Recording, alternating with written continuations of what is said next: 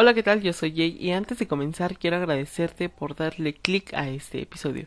En esta ocasión vamos a platicar sobre cómo bajar la temperatura de tu acuario. Así que comencemos.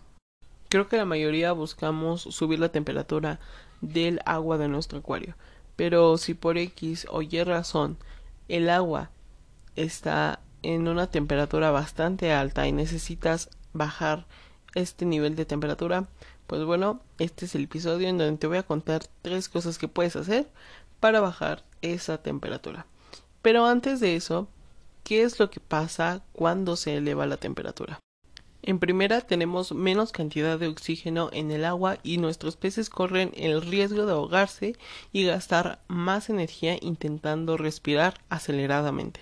En el caso de que tú tengas plantas, estas también sufren por la temperatura alta, ya que por arriba de los 28 grados centígrados su metabolismo no funciona bien y pueden morir. El metabolismo de los peces se acelera y comen más, y en el caso de que tú les des más alimento, los peces van a generar más residuos y por lo tanto tendrás que hacer cambios con mayor frecuencia.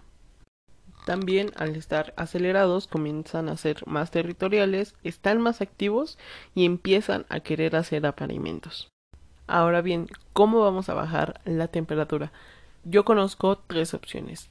La primera es con equipo que son ventiladores. Hay ventiladores que es de uno, de dos y regularmente van en las esquinas del acuario.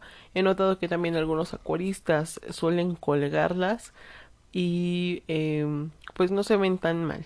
Tampoco es como que le dé una gran estética, pero hay que recordar que hay que buscar la estabilidad delante de la temperatura y en segundo plano ya está la estética. Primero son los peces, las plantas y ya después la vista.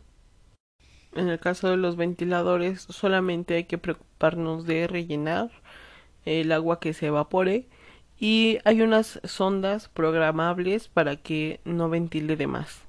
La segunda opción son los enfriadores. Estos son más modernos y sirven para acuarios de un, de un volumen mucho más grande. El detalle de los enfriadores es que son caros. Ahora bien, si tú no tienes el presupuesto o el tiempo para buscar alguno de estas dos opciones, ya es un ventilador o un enfriador, lo puedes hacer con acciones. ¿Y qué acciones? Pues bueno, podemos destapar el acuario en el caso de que tenga una tapa, también reducir las horas de luz o en el caso de que tengas una lámpara que emita bastante calor, intentar cambiarla o reubicar el acuario en una zona en donde esté más fresco.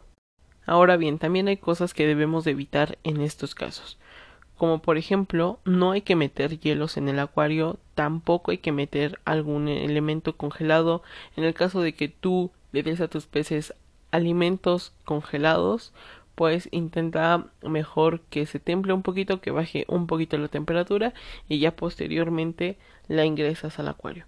Y también hay que evitar hacer cambios grandes de agua con una temperatura inferior a la que hay en el acuario.